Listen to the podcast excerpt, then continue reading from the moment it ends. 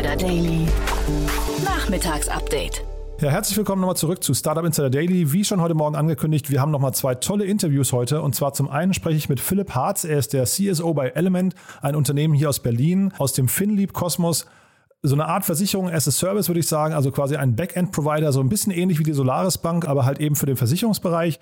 Und ich habe gesprochen mit Finn Hensel, er ist der Gründer und Managing Director von der Sanity Group. In beiden Fällen gab es große Finanzierungsrunden. Element hat eingesammelt 16 Millionen Euro und die Sanity Group hat im Rahmen der Series A gerade 35 Millionen Euro eingesammelt. Also jede Menge frisches Kapital für Startups in Deutschland. Von daher, wir hören auch gleich, was die Startups mit dem Kapital vorhaben. Doch ganz kurz noch die Werbung und dann geht's los mit Philipp Harz von Element.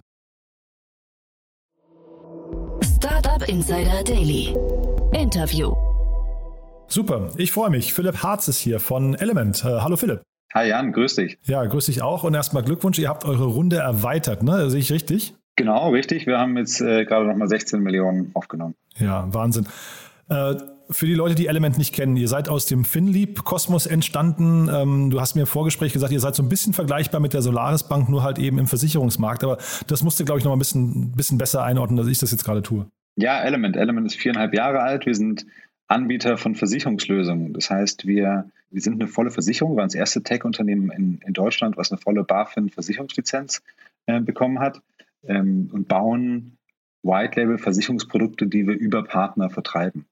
Das heißt, wir haben uns für den, für den, für den B2B2C oder B2B2X-Ansatz äh, ähm, entschieden und bauen Versicherungsprodukte entlang der gesamten Wertschöpfungskette die wir Partnern zur Verfügung stellen und diese Partner vertreiben diese Produkte über ihre ähm, Kanäle an ihre Endkunden und an ihrer Marke. Mhm. Ist, ein, ist ein spannendes Thema. Das heißt, äh, im Prinzip, wenn ich es richtig verstehe, eure, eure Kernkompetenz ist hinterher die digitale Komponente und wahrscheinlich dann eben habt ihr eine sehr starke Vertriebskomponente auch noch, ne? Genau, also wir, wir befassen uns tatsächlich mit der, mit der gesamten Wertschöpfungskette im Versicherungsbereich. Das heißt, wir, wir haben erstmal eine Lizenz, das heißt, wir können underwriten, wir können pricen, wir können Versicherungsprodukte erstellen. Ähm, wir, wir haben in, sag ich mal, im Mittelteil den, den ganzen Ops-Bereich, wo es um Claims, Billing, Payment, Dunning, also um alles, was, sag ich mal, rund um das Versicherungsprodukt passiert, äh, stattfindet. Und vorne raus beschäftigen wir uns mit, ähm, mit Antragsstecken, Kundenportalen, Partnerportalen. Das heißt, decken das komplett ab und haben die Möglichkeit, ähm, dadurch eben auch, sag ich mal, jeden Partner mit dem äh, zu bedienen, was er eigentlich aus dieser Wertschöpfungskette bedarf. Was ich bei der Solaris Bank so spannend finde, und vielleicht kannst du dann gleich die Analogie zu euch mal äh, erklären, ich habe so das Gefühl, auf Basis von der Solaris Bank sind sehr, sehr viele Startups entstanden, die dann äh, im Prinzip das Backend der Solaris Bank oder die Infrastruktur nutzen, um dann, ja, ich weiß nicht, kleinere oder mittelgroße ähm, Business-Ideen umzusetzen. Ist das bei euch auch quasi Kern eurer, eurer Idee, dass ihr also im Prinzip Startups beflügelt? Auf jeden Fall, das gehört dazu. Also wenn, vielleicht ganz kurz, wer sind unsere Kunden? Wir, wir clustern das in drei Gruppen. Auf der einen Seite sind es die klassischen Versicherer, die oder Rückversicherer, die zu uns kommen und mit uns Produktinnovationen machen wollen. Wir können sehr schnell neue Produkte in den Markt bringen. Wir brauchen zum Beispiel für ein neues Produkt, äh, sagen wir mal, sechs Wochen, um ein neues Versicherungsprodukt in den Markt zu bringen. Das kriegen die natürlich normalerweise nicht hin. Das heißt, da haben wir die Versicherer und Rückversicherer. Dann haben wir die, die, was wir die Intermediaries, also benennen. Das sind ähm, Broker, Brokerpools, ähm, Assekurateure, also alle, die, sag ich mal, sich im, auf den Vertrieb von Versicherungen fokussieren, aber keine eigene Lizenz haben. Und das dritte ist der, der Bereich Enterprise. Das sind alles Unternehmen, die sich, die normalerweise nichts mit dem Vertrieb von Versicherungen zu tun haben. Also wie unser Kunde Vodafone oder Volkswagen oder sowas. Und ich glaube, in den letzten beiden Bereichen gibt es natürlich auch, ähm, auch junge Unternehmen oder Startups, ähm, die an super, super coolen Ideen arbeiten oder eben, sag ich mal, ein, ein Product oder ein Service anbieten, wo Versicherung ein Teil davon sein könnte. Und die kommt zu uns und, und machen mit uns das Underwriting, das Versicherungsprodukt und, ähm, und wir machen zum Teil äh, eben noch die, die Schäden oder je nachdem, was sie eben brauchen, kommen sie zu uns und und nehmen sich Teile der, der Wertschöpfungskette. Ich habe bei der Solaris Bank mich immer gefragt, was sind so die wichtigsten KPIs, auf die die gucken. Ne? Und dann kam jetzt irgendwann mal eine Pressemeldung, dass die, glaube ich, eine Million Endkunden quasi über ihre Bankkunden äh, quasi ähm, ja, im Portfolio haben oder, oder im Kundenkreis haben. Wie ist denn das bei euch, also bei dieser Finanzierungsrunde? Was waren denn so die KPIs, auf die eure Investoren am meisten gucken? Ach, ich glaube, also ich glaube, bei uns ist es ein bisschen, bei uns ist immer die Frage, also wir sind ein Technologieunternehmen. Das heißt, wir haben eine Plattform gebaut, diese, diese Wertschöpfungskette, über die ich vorhin gesprochen hatte, die haben wir auch proprietär gebaut. Das heißt, es ist unser Element Operating System. Und Investoren fragen sich ja im Grunde, wie, wenn ich einen neuen Partner onboarde, wie schnell kann ich das tun? Wie schnell ist der Go-to-Market? Ähm, wie schnell konvertiert dieser Partner und ist in der Lage, dann das Versicherungsprodukt an seine Endkunden zu vertreiben. Das heißt, ich glaube, es ist erstmal eine klassische, sag ich mal, Funnel-Logik. Ähm, und dann muss man bedenken, Versicherungsvertrieb ist ja dann doch ein bisschen speziell. Der, der, der dauert immer ein bisschen. Du hast einen gewissen Ramp-up. Das heißt, wenn so ein Partner anfängt, ich hatte vorhin zum Beispiel Vodafone erwähnt, dann dauert das immer eine gewisse Zeit lang, bis tatsächlich, sag ich mal, die Maschine läuft und, und der Vertrieb funktioniert. Und dieser, dieser Funnel-Gedanke ist, glaube ich, wichtig. Ansonsten schauen Sie natürlich sag ich mal, auf die klassischen sag ich mal, KPIs, Topline, äh, Kundenanzahl. Wir haben gerade unseren 100.000. Kunden ähm, bekannt gegeben. Ähm, also Endkunden in dem Fall. Ähm, so, ja. Sag mal, du hast von der BaFin gerade erzählt, ne? Ihr habt eine Lizenz der, der BaFin. Ähm, ich verstehe, das ist die Grundvoraussetzung, damit ihr operieren könnt. Ich habe zeitgleich aber auch gesehen, ihr könnt dadurch in alle EU-Länder ähm, quasi operieren. Tut ihr das schon? Und ist, ist das auch überhaupt so? Also, oder, oder habe ich das falsch verstanden? Ja, das ist, das ist grundsätzlich schon so. Also wenn du eine, wenn du, wenn du eine, eine Lizenz hast in einem Land, dann gibt es die Möglichkeit, diese Lizenz, man sagt, zu Passporten in andere EU-Länder. Das haben wir bis heute noch nicht gemacht. Wir sind aktuell noch im, im deutschen Markt. Ähm, und fühle es eigentlich auch ehrlich gesagt ganz wohl gerade. Und da gibt es äh, super spannende Themen, an denen wir arbeiten. Ähm, aber mit Sicherheit werden wir uns dann in der Zukunft oder auch in näherer Zukunft äh, mit beschäftigen, um zu schauen, ähm, was eigentlich vielleicht die nächsten Länder sind oder in welche Länder wir auch mit bestehenden Kunden schon gehen können. Da haben wir natürlich die großen, wie so ein Volkswagen, der ist natürlich breit aufgestellt, sagen wir mal so. Ja, genau, das hatte ich an dem Beispiel von Vodafone gerade schon gedacht. Also dann sprecht ihr wahrscheinlich jetzt mit Vodafone Deutschland, aber wahrscheinlich kommt ja irgendwann die Erwartung, dass man euer, euren Service auch in andere Länder mitnimmt, ne? Absolut, das, das wird kommen und da freuen wir uns drauf. Da freuen wir uns drauf und das ist auf jeden Fall möglich. Also es ist tatsächlich so, es ist, also äh, genau wie du gesagt hast, man, man kann, man kann äh, die, mit der Lizenz in andere Länder gehen, innerhalb der EU, außerhalb ist es, glaube ich, ein bisschen komplexer, auch machbar, aber komplexer. Ähm, und, ähm, und das ist, das, da, da führt man dann Gespräche mit der BaFin, um, um diese Lizenz eben in, weiß ich, zum Beispiel nach, nach, nach Holland zu gehen. Und ist es aber hinterher, also darauf wollte ich eigentlich hinaus, ist es hinterher eine Frage der Lizenz nur oder sind auch die Versicherungsmärkte quasi total unterschiedlich oder die Anforderungen an Versicherungskonstrukte, Policen, wie auch immer? Ach, da gibt es Unterschiede. Im Grundsatz ist es, ist es schon ähnlich. Das heißt, es ist, es ist, also vom Geschäftsmodell ist es erstmal total machbar. Am Ende ist es eine, eine regulatorische Frage. Ähm, da geht es um, um wo, wie, wie, wie, bearbeitet man Schäden im Ausland und so weiter und so fort. Ähm, aber es ist ehrlich gesagt eine rein regulatorische Frage. Und dann nochmal ganz kurz zu den Investoren. Also ich habe gesehen, in, der, in, den ursprünglichen Runden war äh, Signals dabei, also ich glaube ich von Signal Iduna, wenn ich es richtig in Erinnerung habe, ne, der, der VC. Dann das Versorgungswerk der Zahnkarz, äh, Zahnärztekammer Berlin. Mundi Ventures ist dabei, Finlieb natürlich und jetzt sind zwei neue dazugekommen, die ich gar nicht kenne. Kannst du mal euren Gesellschafterkreis so ein bisschen mal umreißen? Wie kam es zu dieser Konstruktion? Genau, gerne. Also Philipp, natürlich, wir sind aus Philipp entstanden, wie du es wie eingangs ja auch erwähnt hast. Ähm, Signals bzw. Signal Duna war unser, unser war der, sag ich mal, erste Ankerinvestor in, in der Seed-Runde. Ähm, und dann kam dazu eine, eine, sag ich mal, eine Mischung aus strategischen und, und Finanzinvestoren.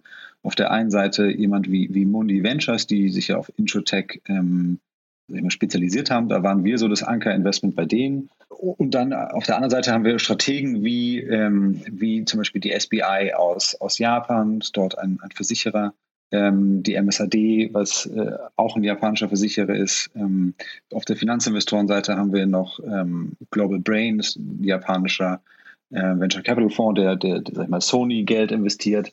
Ähm, und jetzt, also da sind wir sagen wir, ganz breit aufgestellt und haben das auch in den letzten Jahren sehr genutzt, die, sag ich mal, dieses Netzwerk unserer Investoren, die Kontakte, die Expertise ähm, und versucht da eine gute Balance zu halten. Jetzt dazugekommen sind neu ähm, Ilaska Villarmos Capital und die Vitan Group. Ilaska ist ein, ein, ein neuer oder ein relativ junger Fonds aus, aus Luxemburg, ist auch bei Number 26 und bei Penta investiert.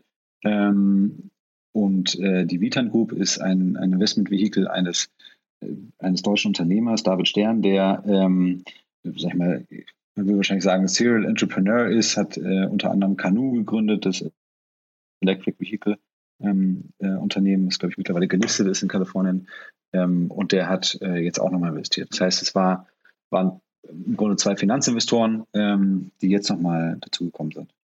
Und die Alten haben auch nochmal mitgemacht. Auch, auch die Signal Duna, ähm, auch Finlieb, ähm, Mundi haben da auch nochmal unterstützt. Ähm, und insofern war es eigentlich eine ganz, ganz schöne Runde. Nee, das, das sieht von außen auch so aus. Ich äh, frage mich gerade, wie groß das Ganze werden kann. Also was würdest du denn sagen? Jetzt habt ihr in Summe äh, 66 Millionen eingesammelt. Wahrscheinlich irgendwie äh, ist das noch nicht das Ende der Fahnenstange. Wir haben ja gerade über Internationalisierung alleine gesprochen oder wahrscheinlich ist der Markt generell ja natürlich relativ groß. Wo geht die Reise hin? Ach, das wird das die Frage, wie groß kann es werden, ist ist äh, ist unendlich wahrscheinlich. Ja, der, meine, der Versicherungsmarkt ist, das braucht man keinem erzählen. Der Versicherungsmarkt ist riesig, ja, sonst und und und breit genug und divers genug. Da gibt es für Player wie WeFox auf der einen Seite, wir machen was ganz anderes auf der anderen Seite. Ja, das heißt, es ist erstmal natürlich ein riesiger Markt. Und dann ist die Frage, was an was glaubt man eigentlich, was, was in der Zukunft wächst? Ist es das Thema Embedded Insurance, also was bei uns quasi der Enterprise-Bereich ist, ähm, Themen wie Vodafone und so weiter, ja? Oder sind es tatsächlich doch eher vielleicht die Versicherer und Rückversicherer, die ähm, eben sich doch vielleicht teilweise schwer tun, aus sich heraus die Innovation selber darzustellen, sondern zu uns kommen und sagen, hey, wir wollen Produktinnovation oder auch technische Innovation. Die sagen, komm, können wir nicht Teile eurer Plattform als Software as a Service zum Beispiel ähm, bei uns einsetzen? Machen wir heute noch nicht, denken darüber aber nach. Das heißt, da gibt es, glaube ich, ganz viele Wege, die geografische Expansion, sag ich mal, die Business Model Expansion hinzu ähm, noch oder zum stärkeren Tech-Fokus mit Software as a Service ähm, und natürlich weitere Versicherungsprodukte. Wir haben heute über 20 Versicherungsprodukte schon auf unserem Plattform, in unserem Operating System. Ähm, aber da kannst du natürlich weiter wachsen. Und das verteilt sich heute auch ganz spannend. Da sind teilweise, sag ich mal, absolute Commodities dabei, wie Hausrat und private Haftpflicht und so weiter. Aber eben auch super coole Themen wie Cyber so, oder, oder Tierkrankenversicherung, was zum Beispiel zwei Märkte sind, zwei Versicherungsmärkte, die gerade wo die in den letzten Jahren auch schon ähm, sehr stark gewachsen sind. Und das heißt, da gibt es auch Wachstum im, im Produkt und in der, in der Kundengruppe, die dieses Produkt dann anfragt. Naja, ist vielleicht nochmal eine spannende Überleitung. Also diese ganzen Markt, weiß nicht, Prognosen und äh, welche Geschäftsmodelle funktionieren möglicherweise besser als andere, ist eine spannende Überleitung nochmal zu deinem Titel, denn du bist Chief äh, Strategy Officer, ne? Und das sehe ich relativ selten. Vielleicht kannst du mal kurz erklären, was deine Aufgabe ist. Das ist ein wunderbarer Titel. ähm, man hätte ihn sich nicht schön aussuchen können. Nein, also was, was mache ich bei Element vielleicht? Ich kümmere mich um, um, um die Corporate-Themen, das heißt ähm, Finance-Themen, Kommunikation, ähm, das Thema Regulatorik, BaFin, ähm, unsere Governance, Aufsichtsrat und so weiter. Das heißt, ich kümmere mich, beschäftige mich viel mit dem Gerüst von Element. Du könntest auch sagen, ich bin so ein bisschen der Hausmeister. Ähm, das Element funktioniert und dann haben wir, äh, sag mal, auf der, auf der Versicherungsseite Erik Schuh ist am äh, 1. Januar dazugekommen, war vorher bei der Swiss Re und hat da den Bereich äh, Solutions global geleitet. Der kümmert sich um die Versicherung. Ähm, Christian beschäftigt sich viel mit Sales, also CEO, und Irina als, als CTO beschäftigt sich mit Tech. So, und damit sind wir sag ich mal, beschäftigen sich drei mit Inhalt und einer mit Gerüst, sage ich mal. Ja, das funktioniert. Das, das ist, was ich tagsüber so mache und das haben wir ja Chief Strategy Officer genannt, weil, äh, äh, weil das so der Titel war, sag ich mal, der übrig war. Und, ähm, und das, das wäre, wahrscheinlich, wäre wahrscheinlich falsch gewesen, weil in der Versicherung ist Operations noch ein bisschen was anderes nochmal. Ja, siehst du, ich, das war für mich auch misleading, weil ich hätte gesagt, tatsächlich Strategie ist tatsächlich so Geschäftsmodelle, Blick auf die Märkte und äh, Weiterentwicklung des Unternehmens. Aber dann war ich da auch ein bisschen, also mit dem Hausmeister, damit hatte ich jetzt nicht gerechnet, ja. das ist vielleicht vielleicht auch nicht das ganz richtige Wort. Dafür. Nein, nein, Quatsch, das war auch nur Spaß. Ja, du, super, Philipp, das ist äh, wirklich spannend, was ihr macht. Äh, vielleicht kurz zum Schluss noch, ihr sucht wahrscheinlich auch noch Leute, ne? Ja, klar. Also wir haben jetzt, die Runde war natürlich super. Ich glaube, wir haben jetzt, sind jetzt in der Lage, wirklich uns auf unsere, sag mal, die Wachstumshebel zu fokussieren, uns mit Wachstumskapital zu beschäftigen, wir werden das Team ähm, weiter ausbauen, werden uns viel damit beschäftigen, was heißt eigentlich Nachhaltigkeit in einem Konstrukt wie Element, wie sieht eine Organisation aus, die, die jetzt, sag ich mal, sag ich mal, skalieren kann. Das ist, glaube ich, jetzt ein guter Zeitpunkt und, und beschäftigen uns da gerade viel mit dem Team aus, aus allen Dimensionen, ähm, unter anderem auch mit dem mit dem Wachstum des Teams. Und äh, für die Hörerinnen und Hörer, ihr sitzt in Berlin äh, oder sucht ihr auch remote? Wir haben tatsächlich zwei Büros. Wir sitzen in Berlin und in Nürnberg. Ähm, in Nürnberg haben wir noch ein Büro, wo der ganze Ops-Bereich ähm, ist. Ähm, aber wir haben auch mittlerweile äh, Mitarbeiter, die, die gar, nicht, gar nicht in Berlin oder auch gar nicht in Deutschland sitzen. Insofern, da sind wir, glaube ich, ganz flexibel und sind heute so 120 Leute, also auch eine, sag ich mal, ganz gute, ganz gute Größe und, ähm, und freuen uns, ähm, haben, haben wahnsinnig viele Stellen, spannende Stellen offen und freuen uns über jede Bewerbung. Super. Element.in, ne, ist die URL. Korrekt. Alles klar. Du Philipp, hat großen Spaß gemacht. Äh, herzlichen Glückwunsch nochmal zu der Runde und ja, ich bin, bin fast sicher, wir hören nochmal von euch in der nächsten Zeit. Vielen Dank, Jan. Alles klar. Bis dahin. Ciao, ciao. Bis dann. Ciao.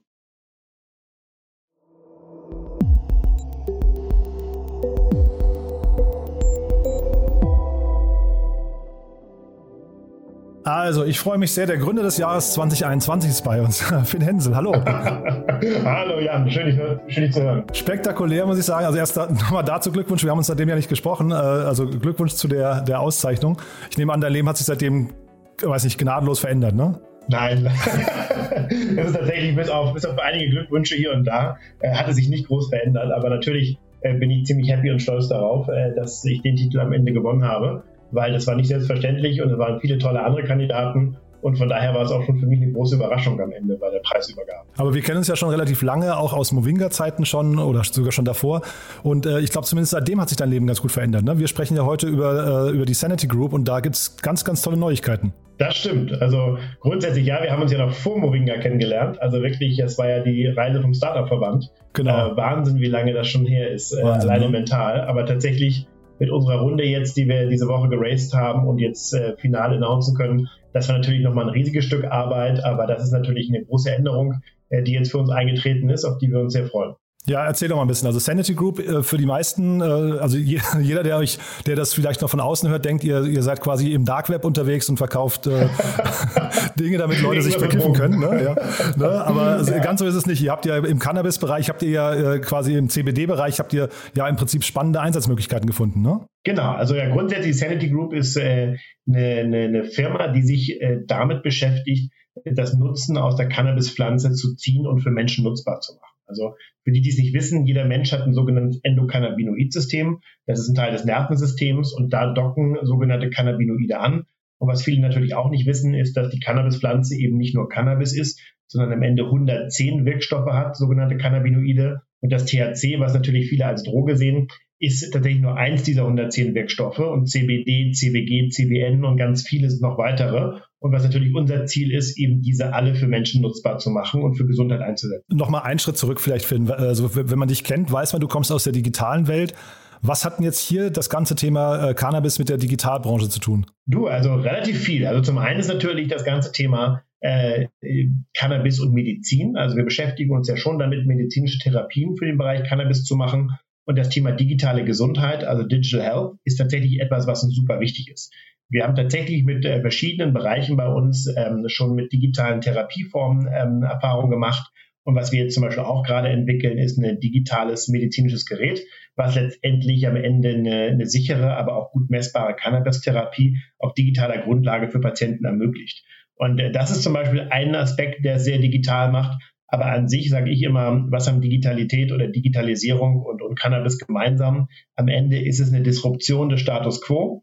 Und das, was quasi analog für Digitalisierung der Status quo ist, der disrupted werden soll, ist natürlich die klassische Medizin oder klassische äh, Wirkstoffe für den Bereich Cannabis. Und von daher glaube ich, die Dynamik, nämlich dass man einen bestehenden Markt disruptiert, ähm, um etwas Neues zu machen, was hoffentlich oder ähm, idealerweise äh, besser ist als das, was vorher da war, macht es natürlich sehr verwandt zum Thema Digitalisierung. Ich habe dich neulich beim Christoph Käse im Podcast gehört und da hat man schon gemerkt, dass du wirklich extrem tief drin bist mittlerweile in dem Thema. Aber vielleicht musst du mal für jemanden, der, der das nicht so ganz äh, einordnen kann oder den, den Markt nicht so verfolgt hat, ihr habt euch ja mit mehr, ihr habt euch mehrgleisig aufgestellt. Ne? Vielleicht musst du mal eure Firmenstruktur so ein bisschen erläutern. Genau, also grundsätzlich, ähm, die Sanity Group ist die Firma oben drüber, die am Ende das Ziel hat, Cannabis für Menschen nutzbar zu machen, also für die Gesundheit. Und ähm, worauf das basiert, ist am Ende das, was ich gerade schon angesprochen hatte, dieses Endokannabinoid-System. Und was dieses Endokannabinoid-System im Körper macht, ist, dass es zum Beispiel Schlaf regulieren kann, es äh, reguliert Stress, es kann äh, Appetit regulieren, es reguliert grundsätzlich ähm, Spannung im Körper, es reguliert relativ viele Themen, die am Ende sehr äh, tief im Thema Gesundheit drinstecken. Sprich, äh, das, was am Endokannabinoid-System andockt, kann am Ende all die Punkte, die ich gerade genannt habe, im Körper beeinflussen. Und äh, wie ich schon äh, eben ähm, angedeutet hatte, diese Cannabinoide, die in der Cannabispflanze stecken, die haben Einfluss auf das sogenannte Endokannabinoid-System.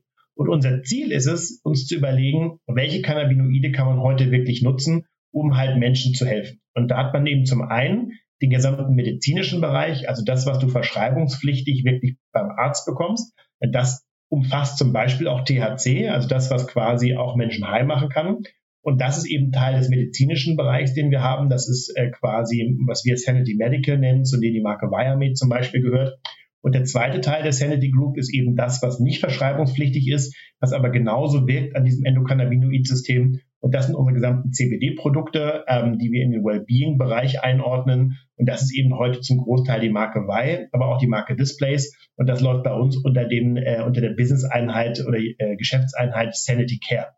Sprich, du hast die Sanity Group oben drüber und unten drunter hast du zwei Business Units, eine Sanity Medical, wirklich verschreibungspflichtig, und die andere ist Sanity Care, eben alles, was nicht verschreibungspflichtig ist. Aber alle haben natürlich das große Ziel gemeinsam, eben Cannabis für den Menschen besser nutzbar zu machen und Gesundheit zu fördern. Ich glaube, für jeden, der, selbst wenn er den Markt jetzt nicht kennt, äh, der einmal auf euren Cap-Table drauf guckt, der sieht, dass ihr wirklich einen krassen Investorenkreis um euch geschart habt. Also alleine das gibt ja quasi, ist ja ein Proof dafür, dass ihr da auf dem richtigen Weg seid. Aber was hat denn die Investoren aus deiner Sicht so am meisten von euch überzeugt? Auch vielleicht im frühen Stadium. Also, also war das deine Person oder die Person eures Gründ die, die, die, die Person des Gründerteams oder hat man tatsächlich gedacht, dass dieser Markt jetzt einfach so, so äh, vor dem Umbruch steht? Also ich glaube tatsächlich, man sagt ja manchmal so ein bisschen ähm, zur richtigen Zeit am richtigen Ort zu sein ich glaube, es kam halt vieles zusammen. Also viele haben äh, gesehen, und das ist ja auch, sage ich mal, weiterhin der Fall und wird halt sogar immer stärker, äh, dass Cannabis halt eine stärkere Rolle spielt. Ähm, man sieht in den USA, es wurde mehr legalisiert. Israel macht seit Jahren Fortschritte.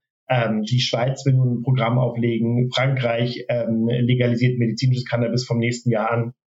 Sprich, man sieht, der Markt entwickelt sich. Und gerade wenn man die Vorbilder eben USA, Kanada oder Israel sieht, man sieht, der Markt wächst sehr stark es hat sehr viele Unternehmen in dem Bereich schon gegeben, die halt angefangen haben. Und ich glaube, am Ende des Tages waren viele dieser Unternehmen, ähm, die halt aus dem Nichts kamen und tatsächlich auch sehr große Erfolge erzielt haben. Aber wir, also Fabian und ich mit der Sandy Group, waren wahrscheinlich eine der ersten Firmen in dem Bereich, die zum einen einen Tech-Hintergrund hatten, ein Tech-Mindset dabei haben, wie wir die Firma aufbauen, das ganze Thema digitale Gesundheit aber die zum anderen auch schon einen Track Record haben und vor allen Dingen auch ein Ambitionslevel zu sagen, wir wollen wirklich eine der führenden Firmen in Europa in diesem Bereich werden. Ich glaube, die Tatsache, dass der Markt, als wir angefangen haben, gerade erst angefangen hat zu boomen, die Tatsache, dass die Investoren uns als Team kennen mit unserem Track Record. Ähm, das dritte ist eben, dass wir halt diesen Tech- und auch Wissenschaftsmindset mitbringen in die Branche. Ich glaube, die Kombination an Themen zur richtigen Zeit hat dazu geführt, dass wir tatsächlich es geschafft haben, sehr viele tolle Investoren um uns zu versammeln. Und das war auch in gewisser Art und Weise die Strategie, weil wir sagen ja schon, wir möchten gerne, dass Cannabis wieder Mainstream-Thema wird. Und da die richtigen Investoren zu haben, die diese Vision mittragen, war uns extrem wichtig. Mhm. Also vielleicht nur mal ein paar Namen zu nennen. Ne? Atlantic Food Labs, Cherry Ventures, Bitburger Ventures, HV Capital und ich glaube jetzt Red Alpine, ne? die hat die, genau. ja, also die aktuelle Runde angeführt. Habe ich mich fast gefragt, warum ihr einen neuen Lead-Investor braucht, wenn ihr ja im Prinzip eigentlich prädestinierte Series A-Investoren schon an Bord habt, ne? Ja, also es war in der, in der Series, also in der sogenannten Pre-A, wie wir sie nannten, sind ja schon viele von denen an Bord gekommen. Und die sind ja auch alle zum Großteil mitgegangen, diese Runde. Also ähm, grundsätzlich ist es ja so, von den 35 Millionen kam tatsächlich extern so um und bei gerade mal die Hälfte. Ähm, und die andere Hälfte kam intern. Also dementsprechend haben wir gar nicht so viel Kapital neu extern aufgenommen. Also intern heißt von Bestandsinvestoren. Genau, richtig. Und dementsprechend äh, haben schon diese Series A zum Großteil auch die Bestandsinvestoren getragen. Trotzdem ist es natürlich immer schön, auch externen hinzuzunehmen, aus zwei Gründen. Das eine ist natürlich so eine Art externe Validierung des Geschäftsmodells. Und das zweite ist auch äh, immer die Frage, welche, äh, welche, sag ich mal, Erfahrung der neue Investor mit an Bord bringt. Und bei, Red Alpine ist es so, die haben ein gesamtes Life Science Team, ähm, wo sie sich tatsächlich, also sehr, sehr viele Mitarbeiter, von denen sogar Molekularbiologen. Das heißt also tatsächlich, die haben eine große Erfahrung in medizinischen Geräten, eine große Erfahrung in Digital Health, eine große Erfahrung bei Arzneimittelentwicklung. Und das hatten wir vorher im Cap Table in der Kombination nicht. Und dementsprechend war es für uns super interessant, einen Investor an Bord zu holen, der dort quasi mit uns in die nächste Entwicklungsstufe ähm, hineingeht, aber dort auch Know-how mitbringt. Und das war eben schon, sage ich mal, ein großer Grund dafür zu sagen, wir nehmen extern nochmal Geld auf und holen einen Investor an Bord, der sich wirklich mit den Bereichen auskennt. Bevor wir jetzt gleich nochmal über den Markt sprechen, wollte ich nochmal fragen, äh, also ich lese jetzt die Gala relativ selten, aber bei den ganzen Prominenten, die du um dich schaust, würde ich fast denken, du bist auch, auch öfters in der Gala der Zeit, ne? Also ich selber nicht, aber tatsächlich ab und an war die Firma schon in der Gala was aber eher an den Produkten liegt und weniger an mir. äh, aber tatsächlich äh, haben wir natürlich ein paar prominente Investoren, stand ja auch in der Presse, äh, mhm. im Laufe der letzten Monate mit an Bord genommen.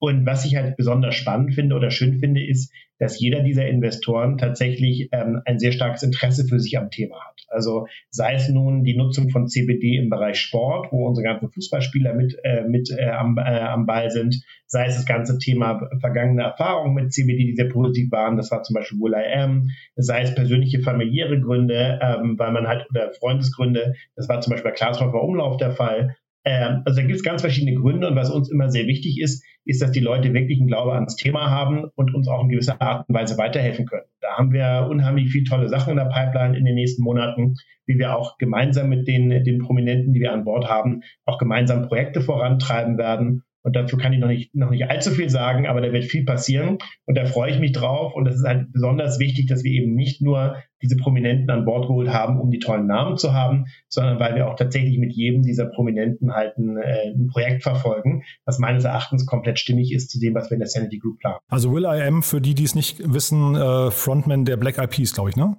Genau, Gründer ja. von Mender Black Eyed Peas. Genau. Ja, und, aber ist das quasi, höre ich jetzt raus, das ist ein Tipp von dir quasi auch an andere Gründer und Gründerinnen zu sagen, man sollte sich eigentlich irgendwie mit Testimonials ähm, im Cap-Table auch äh, umgeben, dass die einen quasi intrinsisch hinterher fördern? Kommt drauf an. Also kommt wirklich drauf an. Also meines Erachtens äh, geht es jetzt nicht darum, einfach ein paar tolle Namen äh, im Cap-Table zu haben. Klar, man hat eine tolle Presse drumherum und sicherlich ist das auch ein Gewinn für die Company. Das war uns aber nicht genug. Also nur für die Presse hätten wir es nicht gemacht sondern wir haben bei jedem Celebrity wirklich einzeln überlegt, was kann der auch langfristig für die Firma bringen. Und ich glaube, das wäre ein Tipp an Gründer, wirklich sich immer zu überlegen, passt dieser Celebrity zu uns, passt er zum Produkt und kann der eventuell auch langfristig eben intrinsisch, wie du es gesagt hast, helfen, äh, aber dann nicht nur unkonkret, sondern sich wirklich schon äh, vorab Gedanken zu machen, wie die Person helfen kann, ist, glaube ich, ganz wichtig, äh, um zu bestimmen, welcher der, der, der Prominente ist, der wirklich zu meiner Firma passt. Und jetzt nochmal Stichwort Markt. Ähm, es gab mal, ich muss jetzt gar nicht im Detail kommentieren, aber es gab mal einen aus meiner Sicht relativ legendären Podcast mit dem Sebastian Diemer bei OMR, wo er den äh, im Prinzip den gleichen Markt, in dem ihr unterwegs seid, oder vielleicht den vergleichbaren Markt, vielleicht kannst du da die, die Abgrenzung gleich nochmal ziehen, äh, aber so als wirklich den großen kommenden Milliardenmarkt mit sehr vielen Player, ich glaube in Kanada und USA, die quasi schon an der Börse gelistet sind und Milliarden wert sind, äh, Siehst du das auch so? Also du bist ja jetzt kein Typ vom Säbelrassen und lauter Worte, ne? Das war also dann schon irgendwie Brust raus, aber, aber ähm, und ich glaube, Sebastian hat ja relativ früh dann wieder aufgehört mit dem ganzen Thema. Aber ist der Markt ungefähr so, wie er ihn eingeschätzt hat? Ja, also ich glaube, man kann da ein paar Sachen festhalten. Also es gibt grundsätzlich drei Märkte im Bereich Cannabis.